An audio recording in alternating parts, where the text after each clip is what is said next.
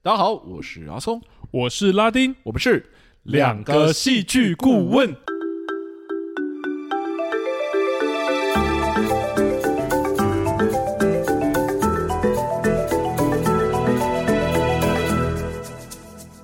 又谢谢大家回来收听我们的节目，欢迎大家回来。哇，今年的年假我不得不说，真的是一眨眼就要过了。哎、欸，今年应该是就是这几年来特别短的年假，所以我真的是特别不习惯。没有往年真的，我就会有一种说，哎、欸，我放完年假，然后我还有一段时间可以稍微让我自己的状态调整，然后收心，然后再迎接那一群就是二十七个小萝卜头。然后，可是今年没办法，今年真的是初五完，然后初六休息一天，初七马上就开工了。是真的，我自己的状态就有点还在，就是想说，好，我今年反而比较战战兢兢。就是今年，我觉得有另外一个好处是，好像有逼迫我提早收心的感觉，可以理解。我自己不是说我之前在做那个线上家教吗？嗯，我在年假的期间收到超多学生这样子。欸对，然后他们就一直疯狂跟我约年假期间的时间，然后想说，同学，你们都不用过年了吗？跟他讲说，都就说又不能放掉，因为你放掉了，你可能就放掉一个学生。我说，我就跟我的家人协调说，好，就是我可能会消失个一两个小时，我就教书，然后再回来给你们，回来陪你们这样。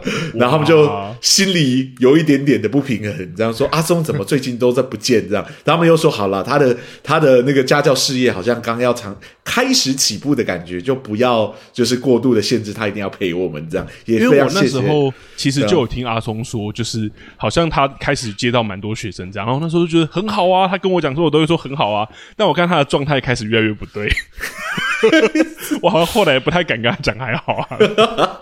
哦，真的是一次来都来好多个，我真的有吓到。嗯。但对我来说也好啦，就等于说确实有慢慢的就是。找到学生的机会了，这样子。嗯，对，我觉得今年的确，我不知道是不是因为年假这样节奏的安排，我觉得今年确实有一种好像要冲事业的感觉。哎、欸，果然是有一种恭喜发财的感觉。没错，也祝大家恭喜发财啦。那聊到恭喜发财，或者聊到新年的话，其实大家就是以前在年假期间，不知道有没有跟家人一起看电影的习惯，这样子。嗯，尤其是电视，我跟。已经分享过很多次，我是电视儿童，所以以前这件事情是我非常常做的。尤其我们家就是会转那几台，嗯、因为以前的时候家人就是对英文啊或者是什么国片，应该说对洋片没有那么有兴趣啦。对，嗯、因为而且我妈其实很讨厌一些什么异形啊、大白鲨，都觉得很恶心，所以我们就超级常看、那些那些也不适合在新年的时候看吧。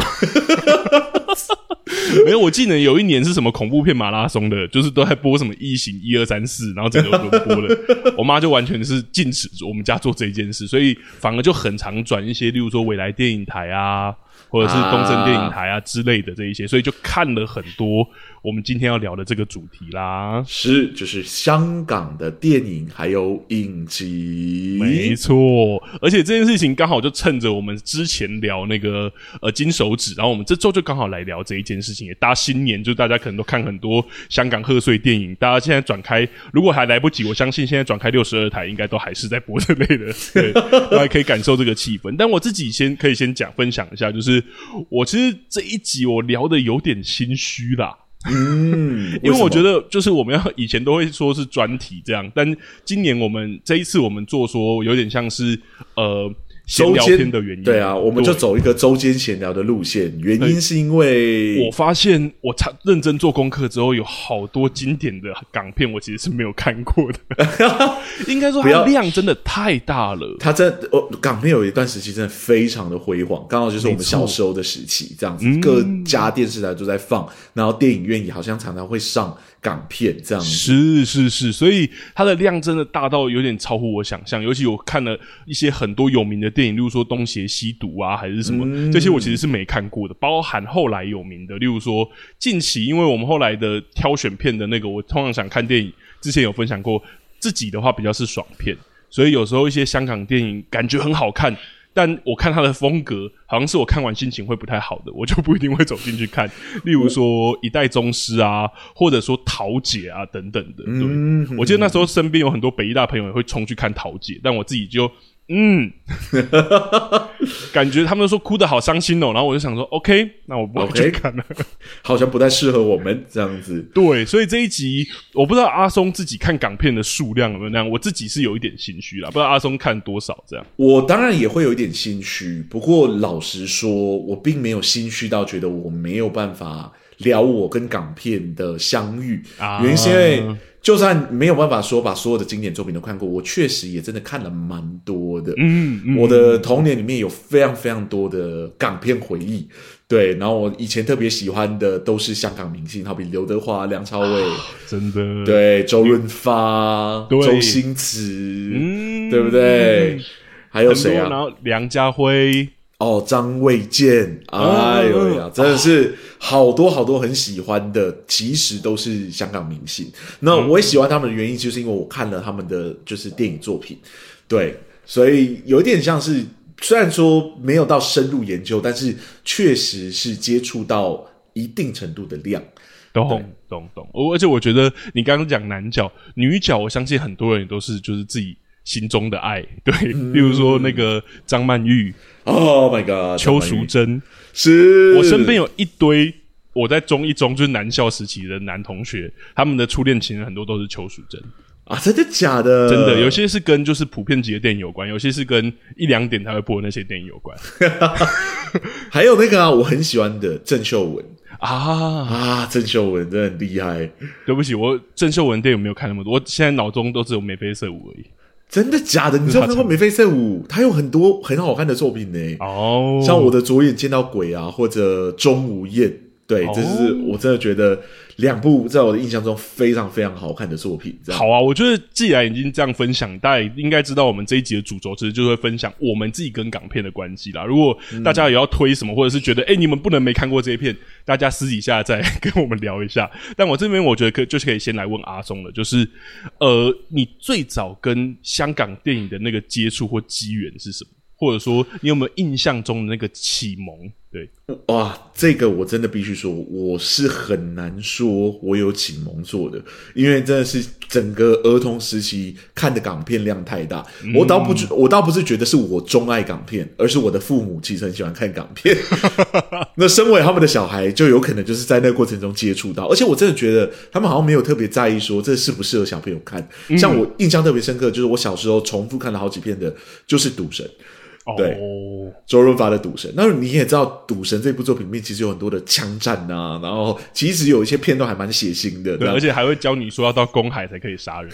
对，所以在想说，奇怪，我的父母，这样回想起来说，我的父母当时好像就是重视娱乐多过重视他们小孩的教育的。欸，而且我必须，你既然讲到这个，我就搭上一起聊。这样，我记得我那时候那个。有一点性性知识的启蒙，还真的是因为这部片，因为我忘记你记不记得，它中间有一段是他们到旅馆，嗯，然后隔壁就叫得很大声，然后赌神那时候他是失忆的状态，哎、欸，我们今天都聊经典电影，我们就是会爆雷，先跟大家讲，对对对，对，然后他就失忆的状态，所以他就问旁边人说，他们为什么要这样叫？然后那个同时，我也就问我妈说，他们为什么要这样叫？你妈怎么回答你？你看，我们的妈妈都就是逼我们一起看一些其实不适合小朋友看的东西的。没有，我妈那好像后来，她就找了一个时间认真跟我爸谈之后，他就真的告诉我说那个是怎么回事。但我那时候其实真的没有想要知道那么多。他们可能就是说啊，就是小朋友已经长大到开始会问这个问题了，是时候该给他一个那个 men's talk 这样。对，我都还记得是在那不久，然后的一个一个中午，然后我妈跟就把我弟，而且我弟那时候比我还小。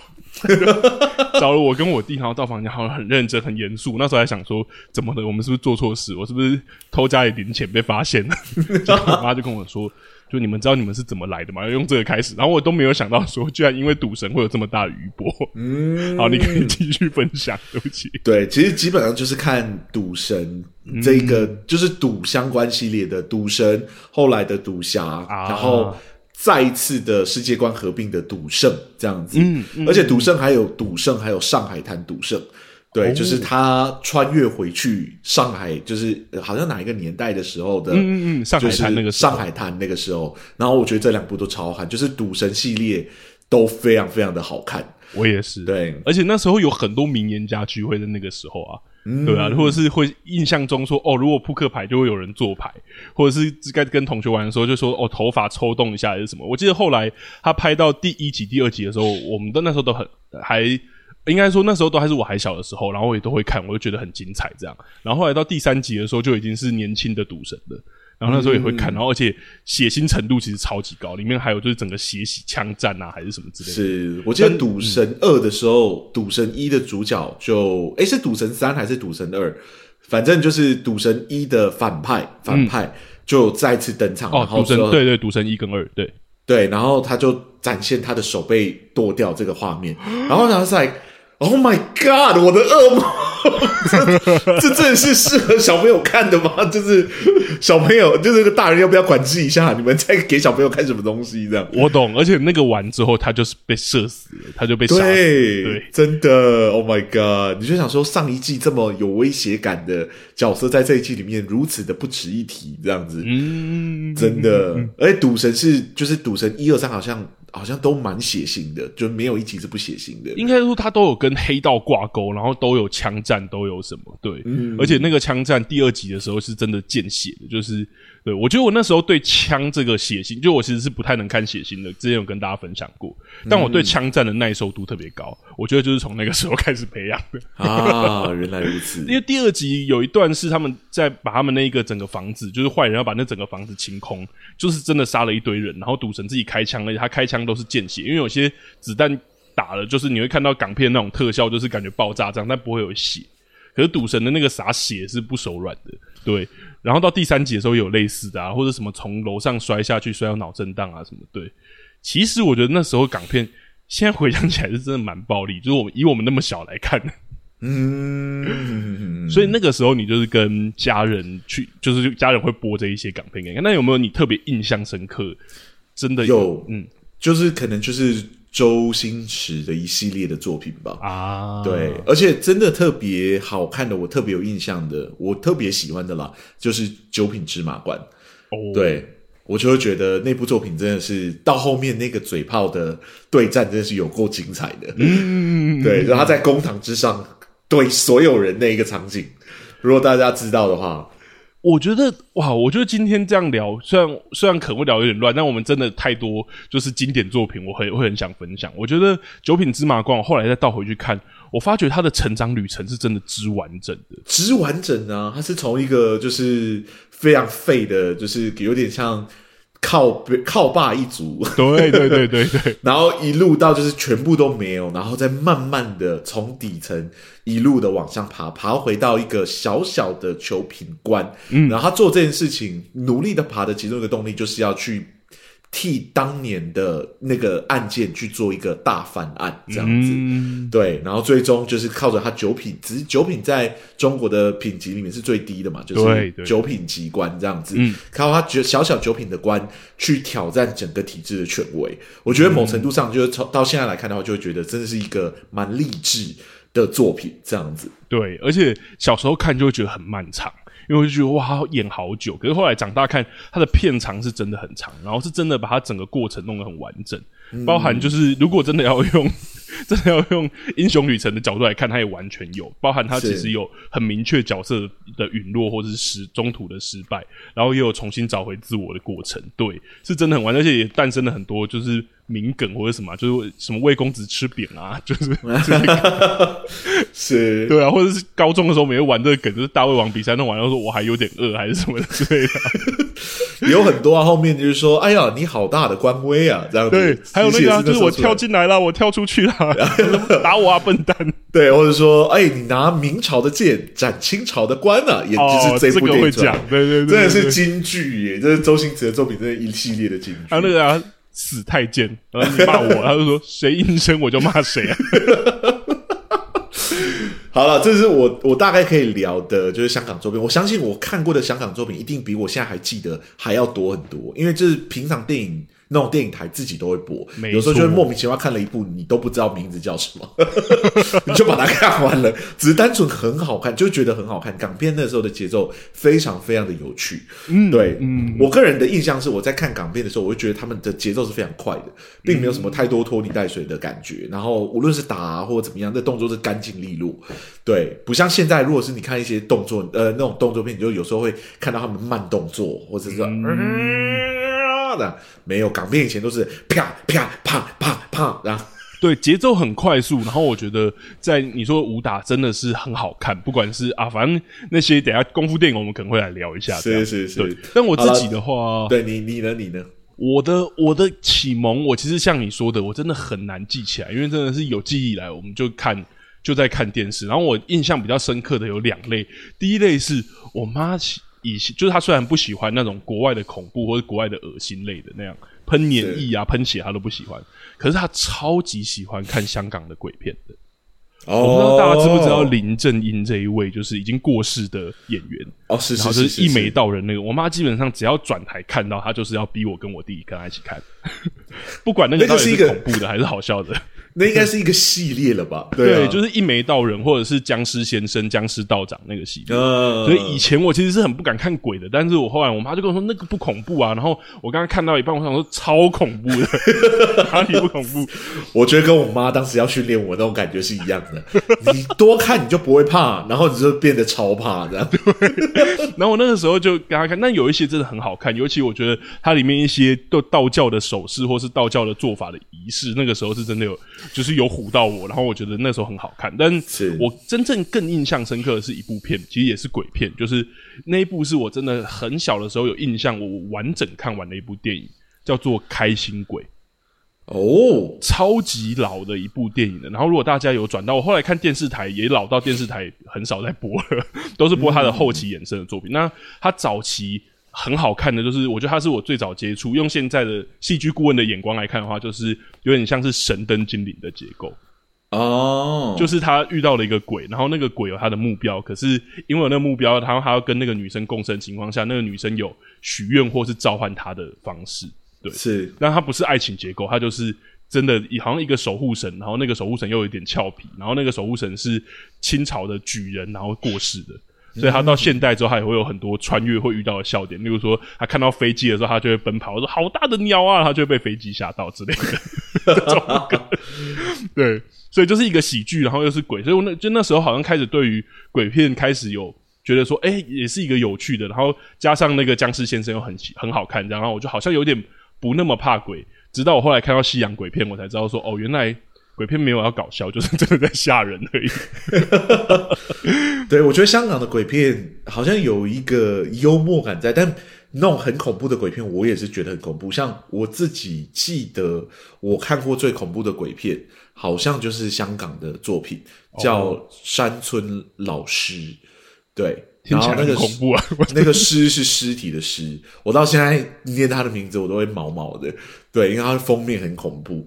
我知道香港也有一系列你说的这一种，就是毁人童年系列，尤其是拍的恐怖的或恶心的，会比国国外还恶心啊，魔胎啊还是什么的，对。是，我知道香港有一系列都是这一种，就是很血腥、很恐怖，或者是大家会说是童年阴影系列，像什么魔胎啊，然后反正我看过很多啦，因为我弟很喜欢看，我觉得我弟小时候就跟我是一个很相反的成长曲线。可哎、欸，可是我觉得有趣的就是他们那个很恐怖的在拍的会让你留下阴影，不过、嗯、他们有一系列的鬼片又很温馨啊，对，就是我很喜欢的那个系列，就是我说我说我会怕鬼嘛，嗯，不过。香港的有一些鬼片，我是喜欢的。像我刚刚讲到的，有一部作品叫《我的左眼看到鬼》，我、嗯、我的左眼见到鬼。它它的结构就比较偏向是，也是鬼有遗愿，然后需要去解决这件事情。哦、然后它的故事是女主角啊，这故事讲起来有点长。对，总之就是女主角有一个就是见面七天就结婚的老公。然后那老公为了她放弃了原本要结婚的对象，嗯，就是决定跟她结婚。然后最后一结婚没多久，好像两个人就发生意外，然后老公就过世了。哦，对，然后过世的时候，女主角因为那场意外的时候，好像左眼就受伤。然后自此之后，她的左眼就开始看得到鬼。嗯，然后开始看得到鬼的时候，她就看到了她以前小学同学的，就是呃鬼魂来找她，就是帮忙解决一些事情。嗯、对，然后反正这故事非常非常的长，如果大家有兴趣，就是去看。嗯、但中间有一段台词，我到现在都还是印象非常深刻。我觉得他深深的撞击了我。嗯，就是她那个女主角在某一刻的时候，就是跟着那个鬼在聊天。然后她正在诉说着自己对于老公的思念，嗯，对。然后她就说：“我不知道，就是我我记得那台词比较长得像这样，她就说：我知道可能大家不会相信我，不过我真的很爱很爱我的老公。”对，嗯、然后他就说：“可是大大大家可能都会觉得，就是你能多爱，就认识七天而已，嗯、你不就是爱他？你不就是爱他的钱？因为她老公是个很有钱的人。哦，对，对，他就他就说，可是我是真的真的很喜欢我的老公，我是真的真的很爱他。嗯，对。可是就算别人再怎么说，他们相信你或怎么样，他们心里终究还是会想说，能有多爱？嗯、对，才认识七天是。”不就是爱他的钱？然后我觉得那时候真的是颠覆了我某种对于爱情的观念，就是爱可以好像在很短的时间内累积到一个很浓烈的状态。嗯，对。然后那个台词、那个情境的讲话，因为你讲给真人听，真人似乎似乎应该说，真人似乎都有一个理由是不去相信你的。对对。然后他因为这个场景是个鬼片，所以他讲给一个鬼听，嗯、他实在没有理由去骗一个鬼，嗯、对，所以变成他跟鬼说的就是某一种真实心里话的阐述，哇！所以在这个结构底下，他讲出这句话的时候，他就变得很有说服力，而且很有力道，嗯、对。而且我觉得也好像也发挥了那个戏剧里面那个强项，就是把人的人类的那些很幽微的情感，可能放大或凸显。真的，好像情感不是一定要用量化的，就是爱七天或爱七年，反而爱七天也可以比爱七年更浓烈的感觉。对，然后这一部确实也有一些鬼的画面会让我吓到，但是不过整体看起来，我觉得它的温馨是胜过一切的。啊，尤其这个电影的结尾，我觉得如果你有兴趣看的话，我就不在这里爆你的雷。我个人是觉得很喜欢，所以有机会。你就去翻一下好了，在这边也推荐给还没有看过这部电影的听众们。OK，有兴趣可以去翻一下这部《我的左眼见到鬼》，是算是会算是你的童年神片，对不对？我长大之后没有重看，不过在我的童年里面，我对他的印象是超好。对，我非常喜欢这部作品。了解，好啊，我觉得好像我们既然聊到这件事情，好像可以从呃。就是我觉得可以用类别来聊啦，因为我相信我们今天如果要真的要聊我们童年港片，我们真的是可以一直分享下去。我怕已经录七天七夜录不完。我们不就说了这是一个周间闲聊吗？对，所以我觉得我们可以针对类别来挑一些我们喜欢的作品来聊。那既然刚刚是鬼片类别，我觉得就可以先从这一件事情来好了。对，是。那我自己就是刚刚你分享的是我的左眼看到鬼嘛，我自己很喜欢的，其实就是我刚刚讲的开心鬼系列。对，嗯、然后就是一个呃有穿越的元素，然后也有互相帮彼此还愿，然后在这个过程中成长的这个。然后我，我印象更深刻，当然就是我刚刚讲的，就是僵尸先生的系列。对，是。而且我觉得早期香港在拍鬼片或者是这种僵尸片，你就会想说，哦，都是就是。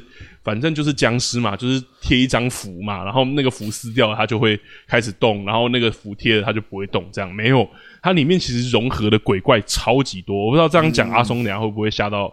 就是不，我应该就不会去犯了吧？但我知道你说的那一系列，对啊，对，那一系列甚至有刚刚我们讲的就是单纯的僵尸，然后也有，就像你刚刚说的什么，就是千年老尸，就是真的是已经腐烂很久，然后不会腐化或者什么之类的，然后也有就是呃鬼魂。就是真的是女鬼，然后会吸人精气，然后夺人魂魄的那种鬼魂，然后也有西方的吸血鬼，甚至还有那种就是鬼，然后被炸，然后就是很很恐怖的都有，对，各式各样，什么奇奇形怪状的，都在林正英的手下败，都是林正英的手下败将这样。对，所以我自己也觉得那时候看印象很很深刻，而且我觉得香港的鬼片好像就像阿松刚刚讲，要恐怖的有很恐怖，但是我觉得不是很恐怖的，好像都还是可以看到一些他们想要强调的东西。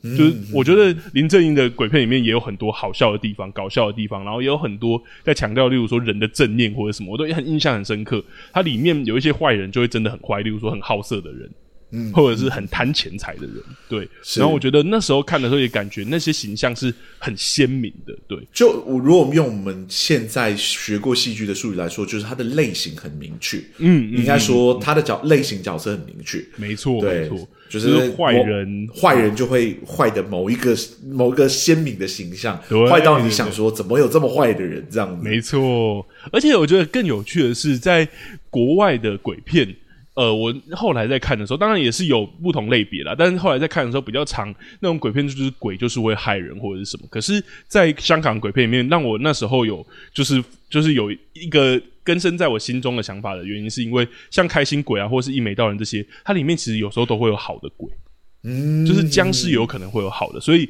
重点不是你是鬼是人，重点是。哦可能会有好或坏这件事，像还有很善良的鬼想要帮助人，可是人鬼殊途，那到底该怎么办？或者是很很善良的鬼，但真的只是想要跟人谈恋爱，嗯，那到底要怎么办？或者是有那种小僵尸，就是跟班的角色，那真的很可爱，他就是好人，对。或者说在开心鬼里面，他也有类似的命题，就是我跟你在一起，就是那个中呃，应该说东方表现这件事人鬼殊途的方式，就是我跟你在一起，然后你会黑眼圈越来越重，嗯，然后你会越来越虚弱。可是我们两个如果是真的想要友好呢？那这件事情该怎么办？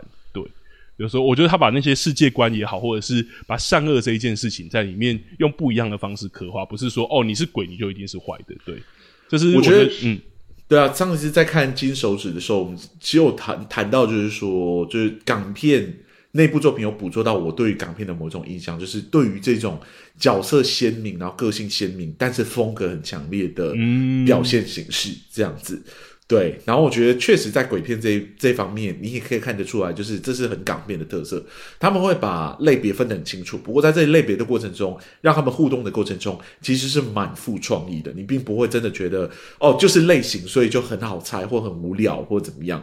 就是他的故事情节还是安排的颇有巧思，而且还有时候蛮有教育意义的。对，我觉得因为善恶分明，反而有一些就是你刚刚说的那些形式会出来。就像我印象很深刻，真的是真的是有。讨论就是好鬼这一件事情，然后、嗯、而且其实一眉道人就林正英这个角色在里面，我觉得反而很像是那一种，就是如果以超级英雄来讲，很像美国队长，就是，是 对他来说对就是对，不对就是不对，就是你是鬼就是不能跟人在一起，没有什么二没有二话可以说。对，嗯、正因为他是那么专业的一个道士，所以他对这一件事情是更明确去执行的。可是他的徒弟可能就会觉得，可是他们是好人啊，那难道不能有一点弹性吗？然后我觉得在这里面的讨论都会很都很有趣，而且像你说的角色超鲜明，就是林正英他每一部电影几乎都长那样，就是一个超级一板一眼的一个老道士，而且很厉害的道士，所以所有规则在他面前，你好像都觉得不他怎么他的个性就是那样，可以就可以，不行就不行，该体罚就体罚，该处罚就处罚，该奖励你就奖励你。对，可是这样的人如果遇到一些模糊空间的时候，我觉得那个像你说的港片那个角色鲜明的那个张力就会出来。对，是正因为它如此鲜明，所以这是我在鬼片的时候我觉得很有趣的地方，或者说我后来看有些西洋鬼片还是有很恐怖，我觉得看点很不一样。但我后来看西洋鬼片，有时候会没有办法进入的原因在这，就好像是纯粹要吓你，还没有就是一个情节在背后背后撑着。对对对，或者说我的印象就是对他们来说，鬼好像就真的就是坏人，好像没有其他的。就是这样子，argue 空间的，对。嗯哼哼哼哼。好，那我觉得我们鬼片的部分，阿松，我怕停留太久，他身体会不适，所以我 我开始想起一些不太好的回忆了。你差不多可以换。好，我们赶快换一下，我们赶快换一下，就来聊我们刚刚聊的好了。真的有一个时期，尤其童年的时候，博弈电影这一件事，就赌博电影，真的看好多啊，而且好笑的或者是严肃的都有。就先来聊聊刚讲那个赌神赌侠好了。对，你这里面你有最喜欢的吗？赌赌神系列我都很喜欢，不过就像我说的，嗯、我特别喜欢的其实是赌圣，就是他的赌圣跟赌圣上海滩赌圣这两部我都很喜欢。嗯嗯嗯，对，周星驰的，主要是上海滩赌圣是他有穿越时空嘛？嗯、我觉得那时候穿越时空还真的是一个有一个蛮有趣的题材。这样你就看我说啊，一个现代的人穿到过过去里面，然后对他的能力又怎么样失效了，还是怎么样？对，特异功能，对 哦，那个印象好深刻，因为我觉得那个时候一开始看赌神的时候，嗯、就是上海滩赌圣最后还有处理那种就是祖父悖论的那种情节，这样，嗯、然后我就觉得啊、哦，太有趣了，就玩的很玩的很整体耶，就是把它全部都玩进去，全套都玩了这样。我觉得聊喜剧，搞不好我们这边就会把它聊掉。我觉得他们在处理喜剧的风格是真的，我觉得大开大合到一个爆炸，像你刚刚讲的那个上海滩赌圣。那个隔山打牛，我真的永远记得。不是那个而已，那个什么，那个赌赌神跟赌侠其实都还是真的是赌技很强，嗯，就他们有办法去玩弄人心。到赌圣的时候就开始是特异功能，就谁的特异功能比较强这样子，对，然后就搓牌搓牌搓搓搓搓搓到你要的牌，然后对，而且就真的有很多很经典的台词，像赌圣里面那个夺命剪刀脚，对。呃还有他寄过去给赌神的那个，他要当他的徒弟有没有？他就说：“你看，这是一张 S，然后呢，我搓一搓，它就变成了一张皱掉的 S，因为我还没发功啊。”对，那个 发功了，我还可以变出一副，对，就是很好笑。对，就已经很幽默了，呃、真的。哦，我真的觉得这个角色出现真的是帮赌侠的这个赌神的这个系列添增了很多很有趣的氛围了。奇梦是。后来其实有很多，就是香港电影有一阵子都是就是赌博系列的题材很丰富。对，周星驰自己也有一个什么《千王之王》，如果没有记错的话，好像对，也是也是他他演，然后他演一个很很会出千的。对，嗯，这部我印象就没那么深，但我我印象有这一部，对对对，对 是很好笑。对，那个时候好像扑克牌一开始，然后后来麻将的系列有很多，尤其有一些那个。呃，那个贺岁片也会有，像什么《利咕利咕新年财》，因为有刘德华，所以我就会看。也是聚集一堆大咖在里面，梁咏琪啊，我也是因为这部片才认识他的。是，而且我觉得赌赌博系列一个很有趣的概念是，他们会谈到运气，还有谈到技术。嗯，然后在运气这一关，常常常是赌。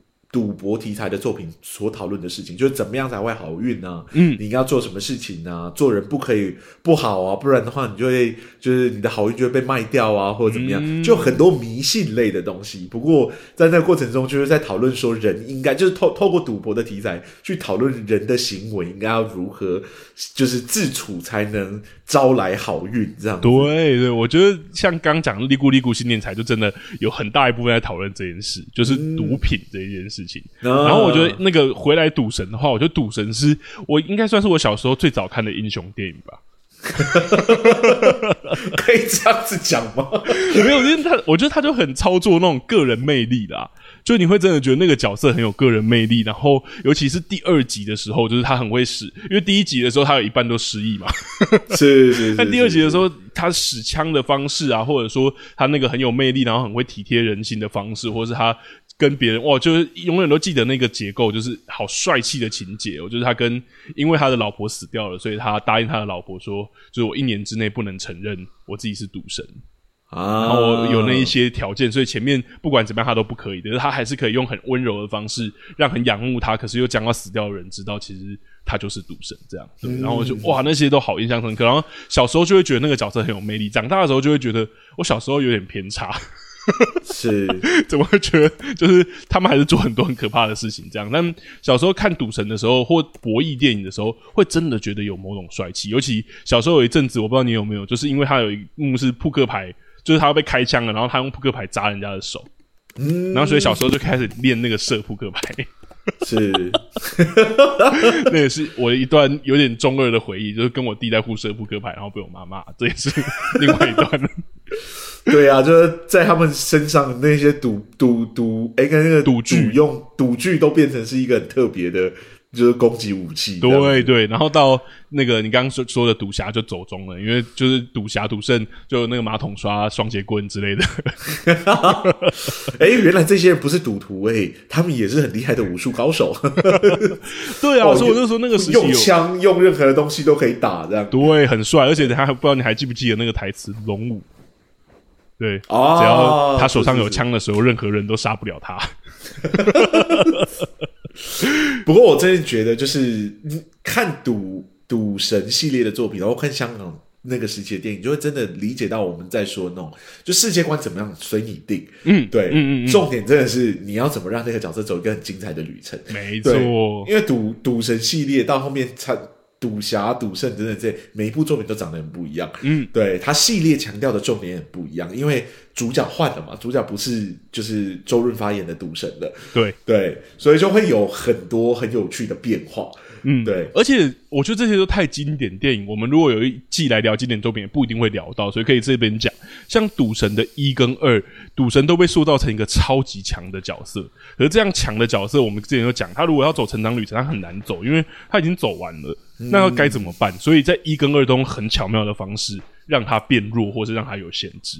是，如果大家有看过，应该就知道。我们刚刚其实讲了失忆跟他跟他妻子的誓约这件事情，就让整部片其实很有张力。那个时候不知道，但现在有戏剧过人眼光回来看的时候，觉得哇，是真的很聪明的手法，在那个时候真的很厉害，真的很厉害。没错。好了，那就要来进到博弈电影。我其实看不多，因为我真的。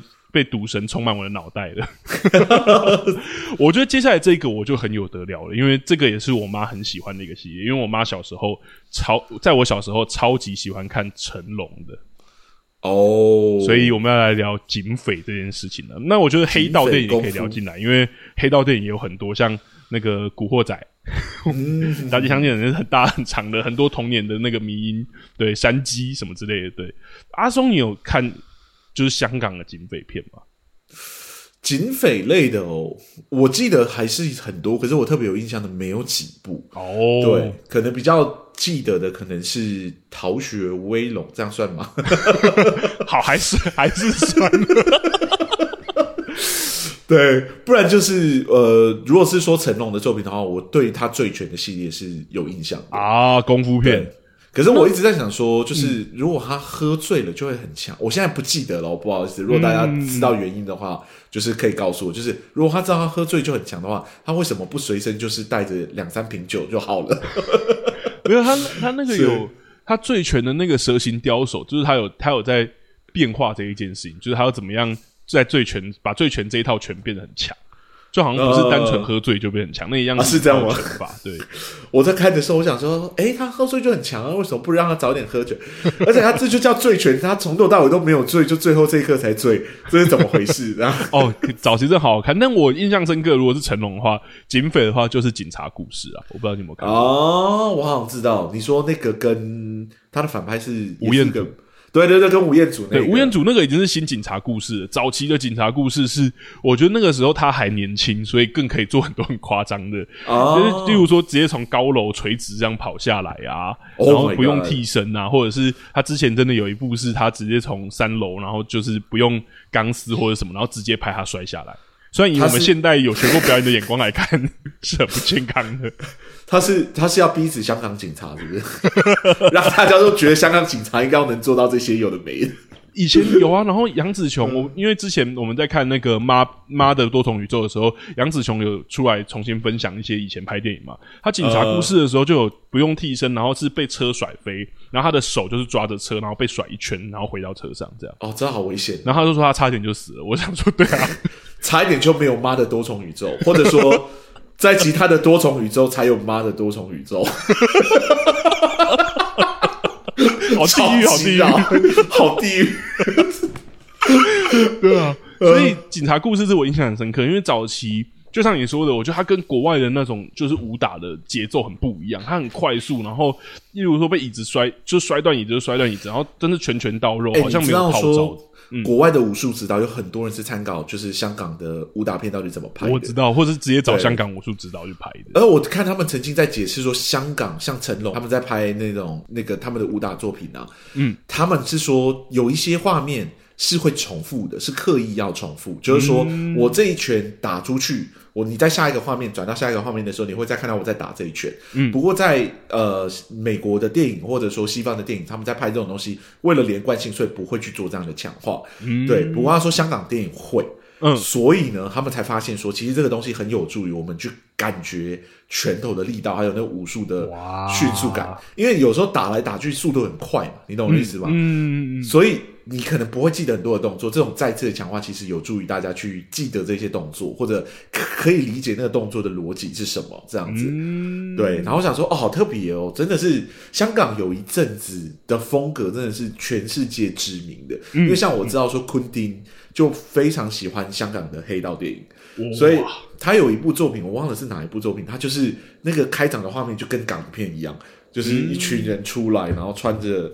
黑就是开始穿着西装还是怎么样？对啊，就是那个亮相画面很像，对，亮相的画面很很香港的节奏的。嗯嗯嗯嗯，对，我好像有印象，那我也忘记是哪一部，我好像也看过那个 那个访谈。但我觉得早真的也早期看他们的警匪，尤其是我觉得也是那个他们的英雄主义的电影，就例如说这个我其实就只看过一部，而且印象很稀疏，就是周润发系列《小马哥英雄本色》。这个我没有，这个这个我就很少，我爸有。有一阵子带我看，然后他又说神枪侠，就是很像那个那个香港的庞德，就是怎么样都会中枪，就是那种你我不知道你有没有看过那个当，当代版小李飞刀，我不知道你有没有看过那个画面，那个就是他很知名的画面，就是他横着飞出去，然后开枪，然后还会打中人那样。啊，就是飞跳，然后跳的时候左枪右枪，然后都是慢动作，然后对手就会中枪这样。这我真的不知道，然后那真的是真的是那个啊，真的是当代版小李飞刀。你有看过小李飞刀吧？小李飞刀的名言就是“小李飞刀，力不虚发”，就是他没有一个飞刀丢出去是不会命中的。哇，对 对，那那我相信当代很多神枪手都是 就是一个概念，但。我觉得那时候印象深刻的是周润发那那一部，就是让他真的很帅的形象，这样。但等到我真的有印象的时候，就是我比较会看电影，知道他在演什么时候，都是周润发比较老成的时候了啦。对，你后来看的应该比较多是聚焦在就是刘德华上了，对，对对对对。周润发后面就是刘德华有一系列的作品是很知名很红的，对对，对。警匪的话，雷洛啊，雷洛。你知道这个吗？无意探长雷洛传哦，就是黑警，就是很黑的那个时期，就是黑白两道有很多勾结，然后啊，无意探长雷洛就是刘德华，你要看他演坏人，就是看那一部，有点反英雄。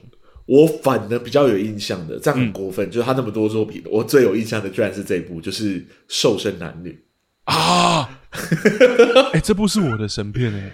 你的神片吗？有到神片吗？可我没有再重看过，但是我就郑秀文，对啊，对，就跟郑秀文演的。然后我觉得这部超好看，超幽默。然后你就想象说，为什么一个这么帅的男生要去就是接这样的作品，这样子。嗯嗯嗯对，然后但是我觉得整部片拍起来超好看，超好看啊！而且我觉得我们之前有在聊一些，好，我们就不要重新把一些旧作品抓出来编。但我们之前有在聊一些作品，说他可能要谈容貌焦虑，然后好像最后没有真的谈成功，就去看这一部，好不好？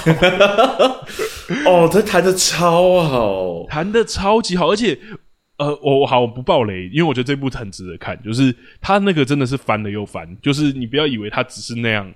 就要把它，例如说，像我们之前讲的说，就是像丑女大翻身那样，她只是呃，就让自己瘦身，瘦下来变美了，就这样而已。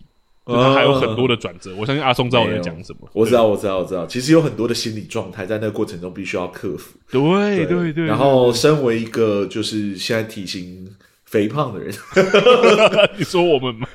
我觉得他好像有真的点出了很多哦，就是我们属于我们。的焦虑这样子，嗯嗯嗯，然后也可以理解说，就是去改变就好了，但是就是不是那么简单。我觉得他有呈现那一些心理纠结，甚至是那个过程。例如说，你真的瘦身了，然后呢，不管你是用不同的方式，嗯、医美还是运动，他其实我觉得他都有在呈现那个后来。对，嗯，然后又有一段其实蛮刻骨铭心的爱情在里面，所以真的蛮好看的。对，超好看。然后。啊呃，爱情系列的作品的话，我个人也有很喜欢的另外一部作品，嗯，也是郑秀文演的，叫《绝种好男人》。哎、嗯，听起来好像我就是郑秀文的粉丝。对，就是他叫《绝种好男人》，是他跟任贤任贤齐演的。哦，对，所以我真的觉得超赞。然后，如果大家有兴趣的话，可以去翻来看。他只是在讲一个就是很好很好的男生，然后啊。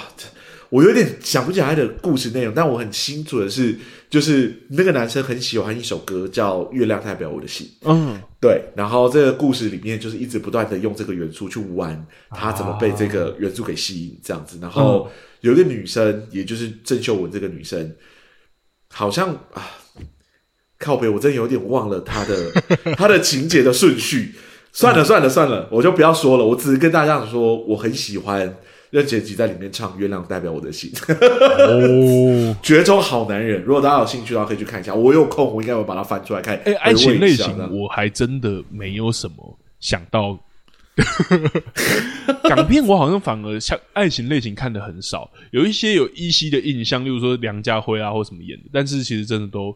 好像不算，就是没有到印象特别深刻。对，嗯、可能我那个时期就是会过滤掉这些作品吧。如果聊到郑秀文，我觉得就可以顺便接过去聊一部古装片。嗯、好啊，好，对，就，就是我很喜欢很喜欢的一部作品，叫《钟无艳》。哦，对，然后我会，我真的觉得你会超喜欢。OK，那多说一点。你有 空，你应该要去看一下。它是有，就是、嗯、呃，我若没记错是中呃郑秀文、梅艳芳跟张柏芝一起演的。哇！然后最有趣的是，梅艳芳在这部作品里面，她其实是演男生。嗯，对。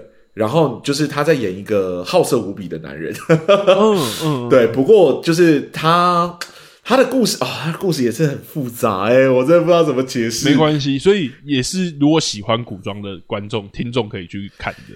对，呃，我觉得它有一点点戏虐，有一点就是香港的喜剧片。反正呢，哦、就是齐宣王，反正梅梅艳芳演的齐宣王呢，是战国时代的齐国君王。嗯，然后其实是非常的昏庸跟非常的好色。哦，但是呢，他就是为了打胜仗，所以娶了一个其实实力很强的女生。嗯，就叫钟无艳。对，然后就是娶了她之后呢，应该说他好像误娶了她，误娶了她之后，发现她脸上有个胎记，嗯，然后那胎记呢，就让那个齐宣王觉得她很丑，嗯，对，所以就一直想把她废掉。不过这就是钟无艳其实非常的厉害，啊，就是她的武术非常的高，所以真的就是就是战国时期的那个齐国，每发生到问题的时候呢，梅艳芳演的齐宣王就会去拜托钟无艳去帮他打仗。然后呢，钟无艳就是往往都会打赢。我已经觉得很有趣了。对，但是在这个过程中呢，就是就是钟无艳呢，在这个过程中碰到了一个狐狸精，然后那狐狸精呢，就是张柏芝演的狐狸精。嗯，然后呃，狐狸精爱上了钟无艳，所以就向他祈求，就是要跟他。有点像在一起，嗯嗯，对，是他唯一看得到就钟无艳的好。不过钟无艳拒绝他，因为他爱上了齐宣王，他觉得可以偷腹终身的人是齐宣王，好像有一个理由，但我现在想不起理由是什么。了解。那狐狸精为了抢，就是钟无艳，嗯，而所以呢，他就扮成了个非常美丽的女生，叫夏迎春，去勾引齐宣王。哇，对，所以就出现了一个很很有趣的三角恋。嗯，然后因为齐宣王有事就会找钟无艳，然后没事的呢就会跟就单溺在美人的怀抱里面，就是夏迎春里面。嗯、所以这部作品又有一个很知名的名言，就叫“有事周无艳，呃，钟无艳，无事夏迎春”。哦，对，然后我我真的觉得这个故事。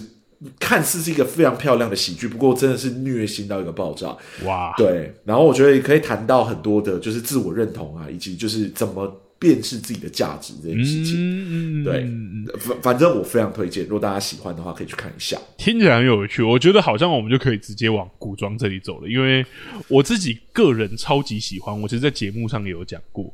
嗯，也是你刚刚讲的，就是那个，哎、欸，完了完了，我突然忘记那个女生叫什么女？你刚刚说女主角叫是谁演的？你说谁？那个郑秀文？不是不是不是，这这一部女主角是郑秀文吗？谁谁？钟无艳，钟无艳的女主角。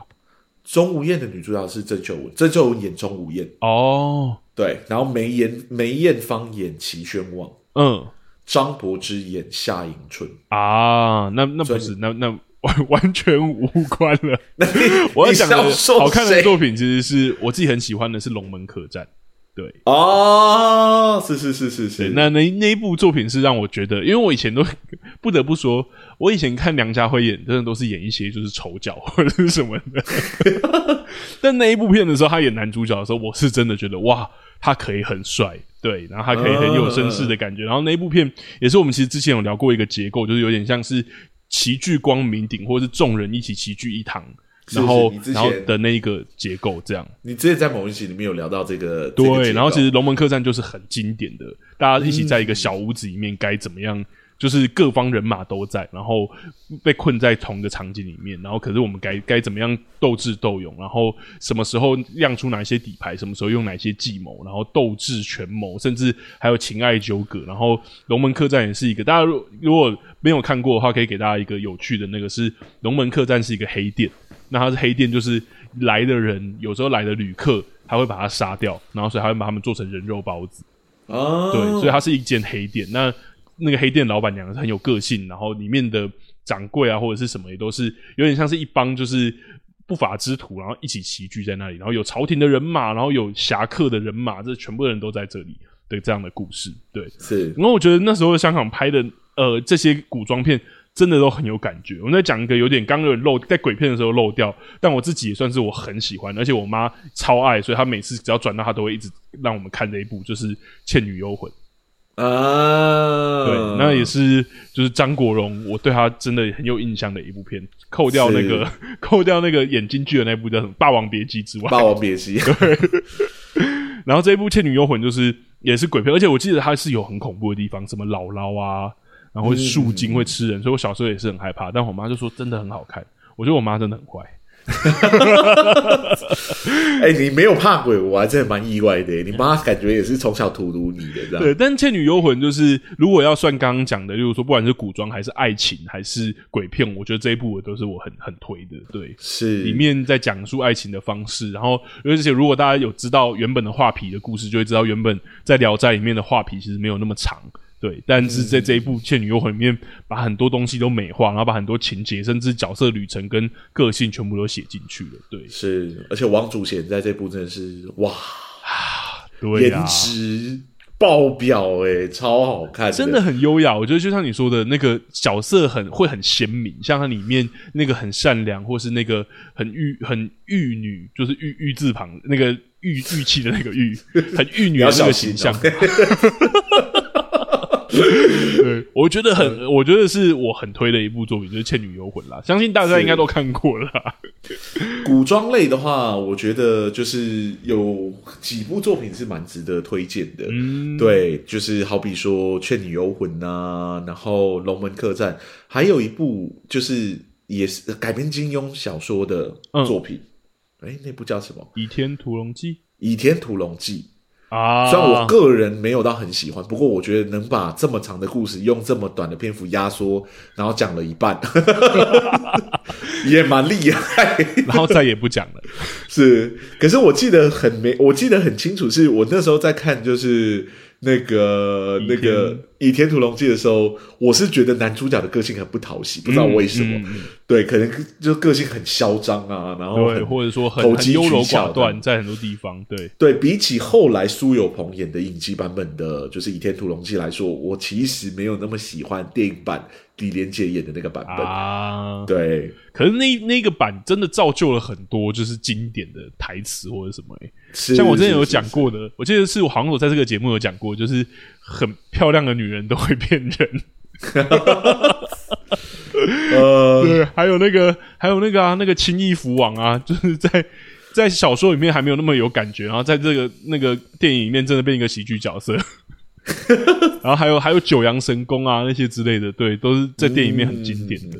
然后如果讲到李连杰还有金庸改编，还有另外一部是我真的觉得很好看的，叫做。《笑傲江湖之东方不败》啊，林青霞，林青霞真的是好帅诶！那个时候看他演，嗯，哎，不对，那另外一部是《十指琴魔》。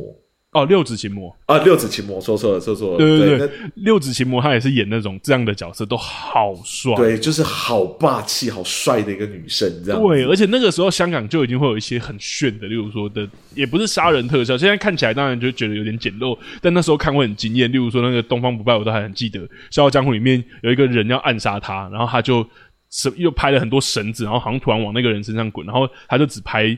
那个墙壁，墙壁还是壁纸这样，然后就一滩人形的血喷上去，嗯、然后那个人就死了。这样，以前的技术没有那么高超，所以都要发挥很多的创意。对，可能那些创意那时候就觉得好好看，或者是像同一部就《笑傲江湖》里面那个吸星大法，就是会把东西吸过来嘛。所以那个人在杀人的时候，有一个方式是他抓了两个人的头，然后他就直接把那两个人吸扁了。对，然后就哇，那个时候看到就好中，很满足我那个少年中二魂。对 啊，东方不败啊，然后六指琴魔，对的特色就是杀人，真的是送便当，狂送那种。对，而且那个时候我觉得就可以拍出很多就是很有，例如说暴力美学的东西了。嗯，例如说像我六指琴魔印象很深刻，就是他要偷那个，就是他们要抢夺那个琴嘛，所以有一个坏人就把那个琴。用轻有点像轻功这样，然后飞的把它抢走。可是，在抢走的过程中，林青霞演的那个角色就勾住了其中一根琴弦。然后等到那个人偷回去的时候，在大笑的时候，林青霞还把那个琴弦放开，所以就弹回去的过程中，就把那个人的头砍断了。然后他呈现的方式就是脖子有一条血痕，然后那个林青霞的角色飞过去的时候，就刚刚把他的头颅拿走。过程中没有喷血或者什么，但那时候就觉得。就是好啦，青少年觉得这很帅，可能是有一点病态，但是 我觉得拍的很流畅。对对对，那个打斗也很有创意，嗯，就是好像没有那种哦十八禁的那种限制的时候，是杀人的方式就还蛮有趣的，很行云流水啊。像那个刚刚讲到《笑傲江湖》，讲回《笑傲江湖》里面也有一幕是我印象很深刻，就是他们大家一起围攻。东方不败，所以林青霞演的东方不败已经负伤了。负伤的时候，他在他两个肩膀那边各有一个伤口，然后他要怎么样让他更就是更受伤，或者是更打击他呢？那个用吸星大法的那个那个人就一样用在用吸星大法，然后把从他的伤口里面吸吸出更多的血，让他失血更多。嗯，然后说哇，那个时候看起来好流畅，然后整体就是要帅有帅，然后要要有暴力也有暴力，然后要有行云流水也有行云流水。对是。那刚刚是你的鸟叫声吗？哦，有听得到是不是？对不起，因为我在，我现在人在台中，我们在远端录音，所以有鸟叫会，他听到我讲话还会很兴奋。对，没关系，是我弟养，他会一直想要来咬我，这是另外一个故事。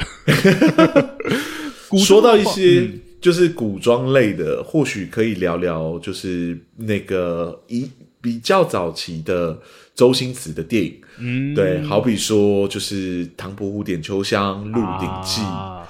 神死关、大话西游，嗯、对这些哇，他周星驰拍了一系列的古装古装，每一部都是我很喜欢的。这样，你最喜欢你，或是你想要推荐几部的话，你会推荐？哈，这很难推、欸。可是如果你在，你如果这样问我的话，我觉得我可能会推《大话西游》。哇，被你抢走了啊！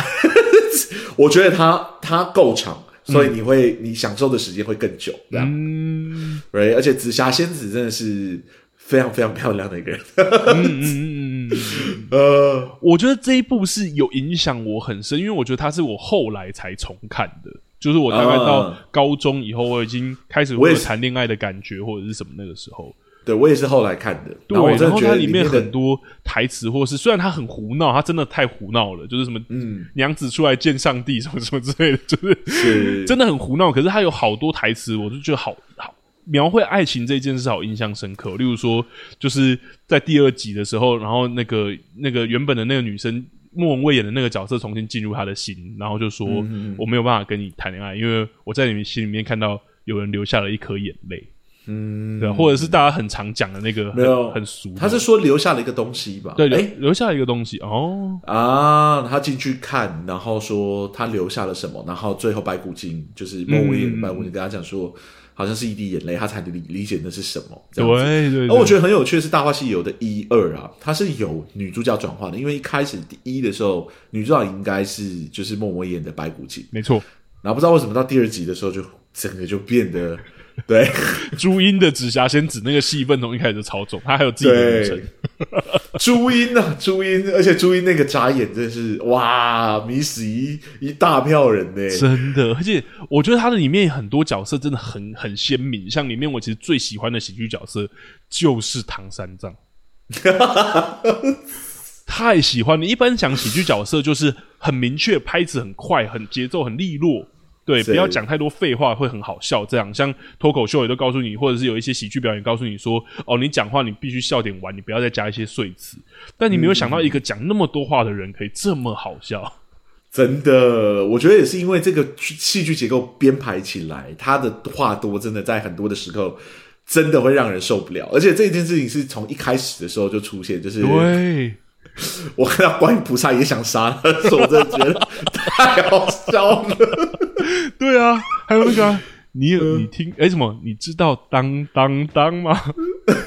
唱那个，然后还有讲到旁边那个牛魔王的小弟自杀。呃，人是人他妈生的，妖也是妖他妈生的。只要有心，你便不再是人，是人妖。哇，我觉得太妙了！那台词到底怎么写的？呃、对对，我觉得《大话西游》这整体的戏剧结构来说，它很喜闹，然后很好笑，嗯、但是同时间它的结尾其实也很沉重，也很有意境。对对对，整个那个旅程，有空的话可以跟大家聊聊了。我这我觉得今天一直在夸朱茵的长相，好像显得自己有一点点就是肤浅啦。不过我觉得那整个。我觉得这部作品让我留下印象最深刻的地方是他在处理那个时空的悖论这件事情，其实处理的很好。就是说，朱茵的这个过去如何影响到未来的他，然后未来的他如何影响过去的他，然后最终这几个扣成一个环，他最终在过去里面再次成为了齐天大圣的这整个过程，然后再次开启了《西游记》的旅程。哇，真的是！写的超啊！我觉得那戏剧结构之严谨，真想说，哇，怎么想出来的？对，而且你夸完结构严谨，我还夸我觉得命题选择好了。嗯、在那个时代，就可以来讨论一件事情：是神也要成为人的这一种结构。嗯，就是他孙孙悟，我们就想说孙悟空齐天大圣有很多的能力，有很多可以变来变去啊，然后变大变小，力量又很大，可是他没有办法享有。常人有，因为他有任务，他有这些神力，所以他没有办法享有常人有的感情，没有办法发展这些东西，所以他想要变成那个凡人至尊宝。可是变成凡人的时候，又有一些其实是只有神或者是只有孙悟空做得到的事。是哦，最后啊，最让我心碎就是他要变回去的那个时候。是啊，但最后的画面他又留下了一个好像至尊宝在人间。嗯。去完成那个他没有办法满足的双重，就是两边都要的那个梦，这样子。嗯，哎，是很美的，真的，不管是以结构、时空结构来看，还是以就是角色命题来看，都很棒的一部作品。是对，所以我推《大话西游》，你呢？你推什么？完蛋，真过分！我推你刚刚推过另外一部《九品芝麻官》，这算古装吗？好了好了，我觉得《鹿鼎记》我是真的觉得第一集真的很喜欢，只是我觉得他真的很闹啦。对，我觉得他有强化，就是原本看小说的时候韦小宝那种很贱的感觉。我觉得在在这个电影里面真的有，只是我自己个人是没有办法看那么闹的作品，所以他越来越来越闹的时候，我就有点没有办法了。好了，如果真的要推很闹的作品，然后又是古装的，我这边来推一个也是周星驰的电影，我很喜欢的，叫《大内密探零零发》。我知道这个。这部真的是有够好看的，我真的觉得，就是他一开始推荐的那几个没有用的发明，嗯、然后到后面都出现了奇效，这样子，真的是我我在看那那部作品的时候笑歪，然后他血腥的时候又很血腥，嗯，就是那前面那几个很厉害很厉害的，就是那个保镖、嗯、被被敌方一个一个杀掉的过程。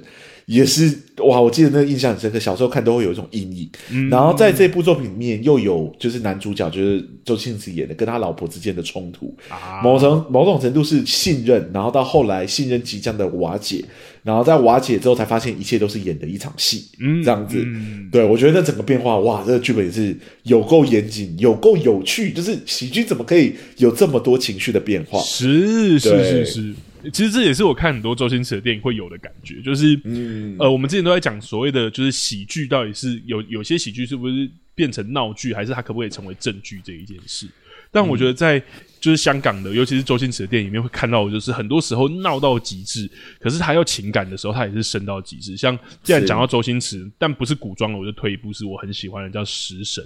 我相信这也是大家几乎都看过的作品。是、啊、是是是是，在讨不管是讨论崛起，或是讨论衰落，而且一开始就反其道而行，片名叫食神，可是开头完之后就让你看到如此一个不堪的人物，对，嗯、完全称不上是一个所谓神，嗯、跟神可以配上名号的人，对，然后那个负向的成长旅程，对。对他最终的再次崛起，似乎也回到了那个还是没有办法称为神的，嗯嗯的那个存在。对，对就是他如何慢慢的领悟到料理的真谛，是之后他真的再一次失去所有，跌到谷底的时候，才慢慢的领悟到那个到底是什么。对，所以哦，但我觉得那个时候，像我们之前就是我要讲那个英雄旅程，他真的好严谨。对，他在第一次成长的时候，其实还是悟性的所谓的谎言，或是他自己的那个表层的想要。对，但等到他真的失去的时候，嗯、一夜白头的时候，那个需要才上来。对，然后他才领悟。对，真的，我觉得那个周星驰一系列的电影会留给大家这么深的印象，除了他的很经典的笑话的台词之外，嗯，当然也是他很多作品里面真的带出了很多深刻的主题。嗯，功夫、少林足球，如果我们真的要聊久一点点的，可能就是苏乞儿啊、济公。嗯，对，这些每一部作品都。有他的笑点在，不过当他真的要讨论到人性的那一面的时候，你又会觉得很残酷、很残暴，好像在这么就是嬉嬉闹的环境里面，我们才可以看到那些残暴的真正的那种血腥的感觉。这样、啊，而且我觉得很多电影现在看的感受很不一样。你刚刚提到的少林足球，嗯、其实小时候看对于赵薇就是女主角那个角色没有那么有感觉，可是后来长大的时候看，会觉得哇，她连。刻画这一段没有那么大篇幅的角色的爱情，其实那个自卑心理都刻画的很多，嗯，包含他第一次化妆，他说美女进来吧，给那个如花化妆，对，是，然后化完变成这样，然后说你怎么把自己画成外星人还是什么之类的，对，还有那个后来周星驰跟他的情感，就是说周星驰去问那个卖卖馒头的说，就是他他哪里去，然后那个人就很凶的说他死了，他说怎么死的，被我杀死的。我要为他报仇的。然后说：“先生，你不要太激动。”对他只是请假，什么什么什么。然后还是有很深刻的地方啊，就是吃那个馒头，然后就说那个馒头都是咸的，或者是苦的。他说是苦的，他说为什么他们的馒头卖不掉啊？等等之类的。他就说没有，就是是苦的。然后他就拿起地上那种被人家丢掉那馒头，然后咬了一口。嗯，他咬了一口，立马就知道那个苦味是从哪里来的，就是赵薇。掉的眼泪，他那个时候才意识到说，哦，他好像深深伤害了一个女孩子。然后我真的觉得，哇，怎么会从一个馒头的苦味去想到，哇，好巧妙哦！画给你哪里来的？Oh my god，真的很厉害耶！就是你不得不说，这样的连结是巧妙，不是只是单纯那个人刚刚说他就很伤心，就不是这样结束。对啊，就是啊，他哭了一整夜，或是不是他单纯去找他，然后就问他说你怎么了？然后他又不说，然后就一段情感戏或。对话戏带过，用一个很有张力或者很有诗意的方式去带这件事，在一部如此喜笑就是闹的喜剧片，包含到时候赵薇要登场，都还是要给我来个喜剧拍，他都还要先走错地方，然后还要撞到那个栏杆。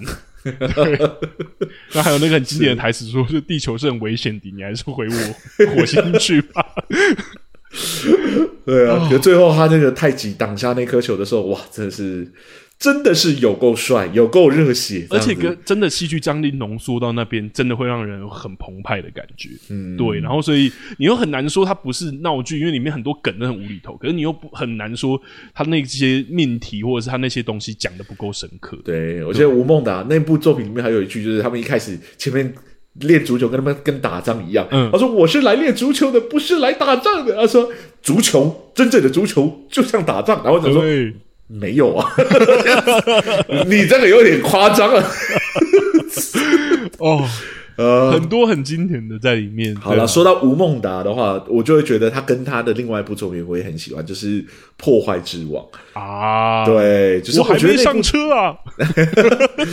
那部作品的主角是一个懦夫，这件事情，嗯、哇，我真的觉得好有趣哦。就是他怎么把。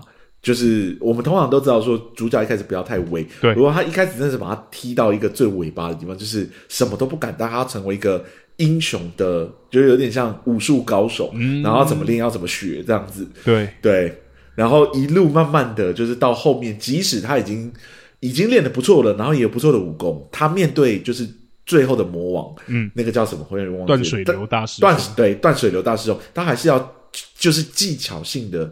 去就是获胜，对获胜，他不能他不能跟他硬硬碰硬，就是从头到尾维持住这个人设到一个极致，嗯、直到最后一刻断水的大师兄不讲武德，开始要就是大开大杀四方的时候，他最后才再一次使出了就是无敌风火轮这样子。哇，人家讲过还是回忆都上来了。对啊，真的是超好看，我的。我我也讲一个是我喜欢的，而且我觉得他找到一个喜剧跟就是怎么演正剧一个差别，就是你让喜剧让专门的人一段落来演喜剧，然后正剧让其他人来演，那也是我很喜欢的刘德华有在演的电影，叫《整人专家》啊，诚实豆沙包。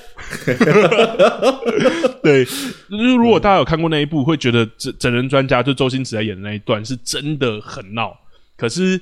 在讲就是刘德华那个角色，他的爱情，他爱上了一个富家千金，对那一段又真的很纯情，所以我觉得他两两者并走，而且融合的其实很好，而且这其实不容易，对。你要把如此调性不同两个突然融在一起，嗯、像中间那一段什么叫爸爸，就是叫爸爸的时候会这样啊啊的那个，我不知道你记不记不记得？对，的那个要那么闹，然后又可以把两个东西结合在一起，其实那时候我觉得很好看。然后后面那个小叮当大作战就拿出很多道具，是，然后拿出来的时候还会解释他的时候，那个那个也很好笑，对，好笑了。好了，我觉得录到这里差不多。当然，我觉得还有太多太多我们想要分享。你像我一直没有聊到张卫健的很多的作品，嗯、有一阵子我也很喜欢张卫健演的港剧，对，好比说《西游记》，还有《齐天大大圣孙悟空》。其实这两部都是我所有看过孙悟空的版本，我还是最喜欢他的版本啊。对，然后真的有很多没聊到，嗯，很多了。但是大家应该会发现说，我们聊到的港片大部分都还是偏早期的，嗯。近期的港片我，我我必须承认，我真的看的就是比较少，就是接触到的机会比较少，嗯、所以就金手指可能是我们最近真的碰到，就是非常非常近期有接触到的港片这样子。是是是，对。而且我觉得也有很多可能大家很多心中爱没有聊到，有可能是因为我们真的没有看。像我知道刚刚我们前面讲的《东邪西毒》，或者是一代宗师的后来的剪辑版，我知道也是超多人的爱。然后还有一部是经典的，但我们。不好意思，我之前一直很想要找来看，但我后来还是没有找来看，叫做《重庆森林》。诶，这部片在北艺大电影系跟北艺大戏剧系都很红。嗯，嗯，那时候身边的人都在讲什么凤梨罐头，我想说凤梨罐头不就很甜吗？就是我想要讲的凤梨罐头，后来才知道哦，原来是跟这一部片有关。对，对。然后那时候说是什么文青必看，然后那时候我就想说，我是文青，我应该要看一下，应该看一下，但一直没有看这样。对，然后我知道后来像也有我自己很喜欢的，比较近期的，也不能说近期啦，至少十年内可能不是我们童年那个时候这样，就是像我很喜欢的英雄啊。或者是赤壁一，我觉得还还行。对，吴宇吴宇森导演的作品，然后英雄就是我也是我超级喜欢的，在讲。用武侠的方式，然后来讲国家治理，或是来讲一个很大的概念这件事情，对，嗯真的很多遗珠啦。如果大家有推荐，或者是你有想要分享，我觉得都可以在留言或者是私讯我们，跟我们一起聊。这样，英雄那部应该是跟中国合制的吧？如果没记错的话，是应该是跟中国合制，只是吴宇森大规模制作。如果真的是谈这种大合大呃合作的大作的话，就是大规模制作的话，《投名状》还有莫《莫莫攻》都是我很喜欢的作品。对，就是这两部电影，这是战争。同名状，良辰，对。对。然后那个你刚刚说的那个墨墨者隔离墨攻，我也很爱，是，而且刘德华很帅哦，超帅！我这看完那部，我都觉得我是墨者，走一个中二路线，墨者阿松，我要我要成为墨者阿松。但那一部也是很好看，而且也好虐，我觉得也真的很多这样的作品。对啊，而且我其实因为那时候九流十家嘛，《儒道魔法农民杂》阴阴阳纵横小说家，那个时候我唯一知道墨家的思想，其实就是透过这部电影。嗯，对，就是我才真的理解说，哦，原来墨家是这个逻辑，这个、啊、对对对对，兼爱非攻。兼爱非攻，然后原来他们提倡的思想是这样，嗯、很有趣。这样，但后来我在看一些港片的数量真的就比较少了。嗯、我确实觉得，就是可能跟我后来接触的戏剧作品量真的有点太多有关啊。港片早期的作品会印象那么深刻，是因为是小时候看的嘛？可能是那时候不断反复的在电视台上看，所以留下了很深的印象。后来的几部作品，其实就跟美国的作品啊、台湾的作品啊、日本的作品、韩国的作品在互相抢流量。我那时候对于他们的关注度似乎就分散了。我也是，而且对我来说，我我的部分比较像是我的视听习惯或收听媒介其实都在改变的。我其实从大学开始，我就很少呃看电视。一来是因为住外面没有电视机，二来是其实手机很发达，有很多新媒体，甚至有很多后来的那些就是 O O T T 平台是叫这样讲，嗯、就开始发达了。其实你的选择变太多了。像我知道有很多人有整理说什么必看港片的名单在 Netflix 上面的，但是你自己想，他们都说整理出四十片。Netflix 人随随便便找就一百多片、四百多片的选择，对，其实竞争变得很激烈，你反而就不一定会去看那些作品。然后加上我真的很少在看电视，我知道其实电视还是有在播很多很新的港片或国片，可是我就我的习惯就不是那样了，所以近期真的摄取量就少很多。对啊，但我觉得这一次回味这些港片，也确实让我想起了我对港片那个很好的印象的那个面向。嗯所以，搞不好最近我可能会愿意再回去多看看一些可能近期比较知名的港片，没错，看看他们最近的发展到什么程度了。这样子，嗯，我其实也是，而且有一些片 我是有放在片单，我也蛮期待。像刚刚讲到很很前面讲到的《桃姐》，就是这一部，嗯，就是我也是在想说找时间可以把它翻出来看看。还有你同学演的那一部啊，我真的有点忘记名称叫做什么了。你同学最近也要演一部台湾我同学最近要演一部台湾电影，那可以讲，就是《还钱》这一部。Okay. 对，然后他的同学是谁呢？他的同学就是 Cecilia，对，呃，蔡思韵，蔡思韵这样子，是我戏剧系的同学。那我的同学啊，刚、嗯、好也要演那部作品，这样，那大家猜是哪一位？好，为什么你的同学不用讲名字？没关系，没关系。他的同学给大家，他又不是香港人，不是香港人。我们今天聊是港片，所以你要报名啊。我、哦、我这边不是香港人，我应该就不用讲。他的同学演过很多台剧啦，如果大家可以猜猜看，对，好。最近他就是 Netflix 上的一部很知名的作品啊。OK OK，也有他的同学这样。也有他的同，也有我的同学在这样子。嗯、好了好了了，去公官宣啊，不是官宣，宣传到这边。嗯、OK，那我们今天聊到这里差不多了。希望我们今天聊就是香港的作品，有唤起大家对于香港作品的一些美好的回忆。没错，这样子。如果大家有一些经典的香港老片，觉得我们今天没有聊到值得推荐的话，也欢迎推荐给我们。我们这边会。非常乐意挑一个时间再去把它捞出来看一看啊！如果是鬼片的话，就请不要推荐给我，OK？不要故意哈，大家。对，不要故意哈。那有机会的话，有机会可能还会再聊一次港片啦，就是看未来有没有机会。因为我们今天还有几部作品是没有聊到的，嗯、不过那个片单量似乎还没有到可以录一集的程度，所以我可能慢慢的在整理我的回忆。如果慢慢有整理成足够一集的量的话，我们可能就会录新的一集。没错。好，那我们两个戏剧顾问今天录到这里就这样了。如果喜欢我们的节目的话，欢迎到各大 Podcast 平台给我们五星的好评。嗯，如果呢想要跟我们做交交流互动的话，脸书、IG 粉丝专业都可以私讯我们。如果想要赞助我们的话，我们的赞助功能也已经打开了。没错那我们两个戏剧顾问今天录到这里就这样了，谢谢大家，谢谢大家，拜拜，拜拜。